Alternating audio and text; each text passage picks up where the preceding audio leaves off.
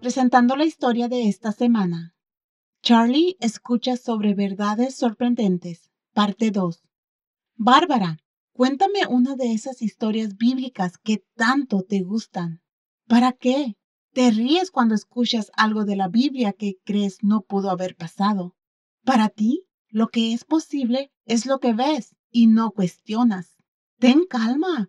¿Qué está pasando contigo? Charlie, te estás perdiendo los misterios de la vida. También yo me pierdo de trillones de misterios de la vida, pero cuando me doy cuenta de que estoy viviendo uno, tengo curiosidad.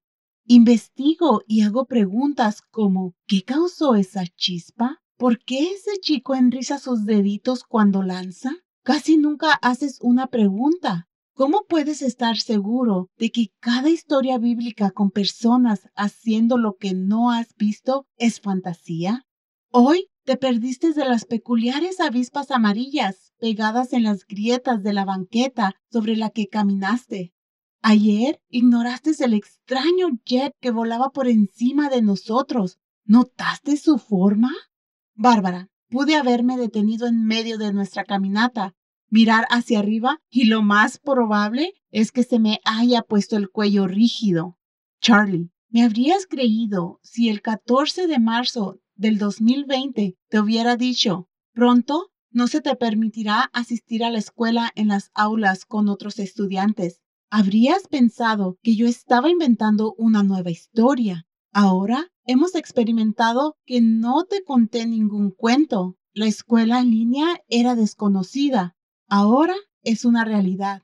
Tú podrías aprender que las historias bíblicas que consideras mitos imaginativos son probabilidades desconocidas para ti.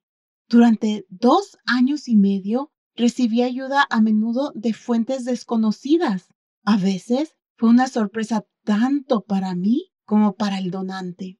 Algunas personas dieron cantidades específicas de dinero sin saber por qué lo hacían.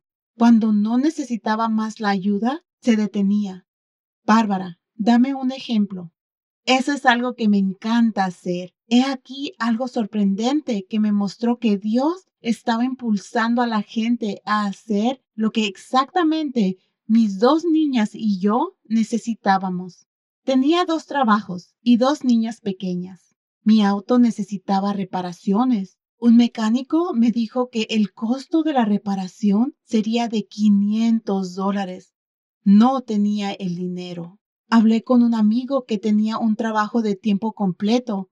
También era un buen mecánico. Le pregunté, Harvey, ¿Podrías ordenar los repuestos que mi auto necesita y hacer las reparaciones?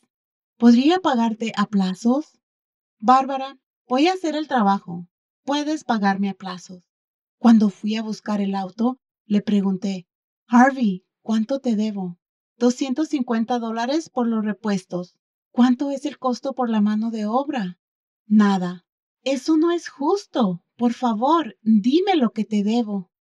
Bárbara, no me digas que haga lo que Dios me dijo que no hiciera. Charlie, Dios le dejó claro a Harvey que debía reparar mi auto sin costo alguno por la mano de obra.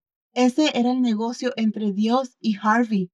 No cuestioné el deseo de Harvey. Sabía que él era práctico y con experiencia. Vi que Dios puede comunicarse con las personas las acciones de Harvey no fueron fantasía. Sí, yo soy Bárbara, la de esta historia. Soy Elena Gámez por Barbara Steiner. Disfruta leer historias de la Biblia y la de la historia americana. Puedes encontrarlas en thisweekstory.com.